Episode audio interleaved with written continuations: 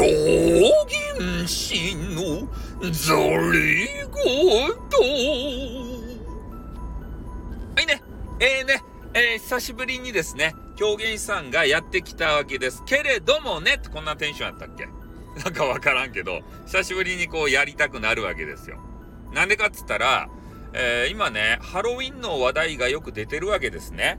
で、ハロウィンっつったらさ、えー、女子がね、なんか、こう、ね、体を露出するっていうかさ、そんな服装をして、えー、渋谷のね、街に繰り出すっちゃろ、どうせ。パイオツバ半分出したり、はい、シリバね、えー、プリプリ見せながら歩き回るっちゃろ。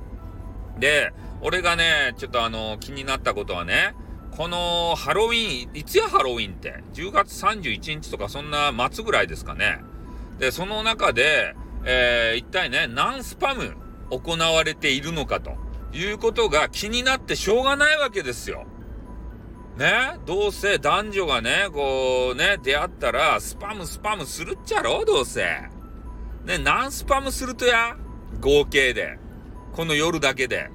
ね、換算してよかよ、夜だけで。ちょっと調査ばせれて。ね？何スパムするか。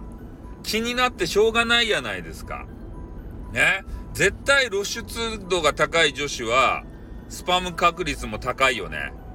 うん、そげん思わんですか？皆さん。ねえ、露出度高くて、ノースパムっていうことはないでしょ。ノースパムフィニッシュですとか言って。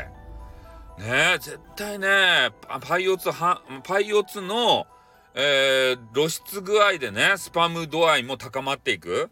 これ比例しとると思いますよ。これあながち間違ってないんじゃないかなと思うんですよね。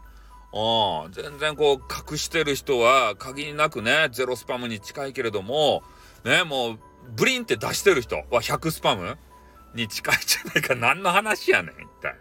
なんで狂言師さんはこんなキャラになってしまったとや。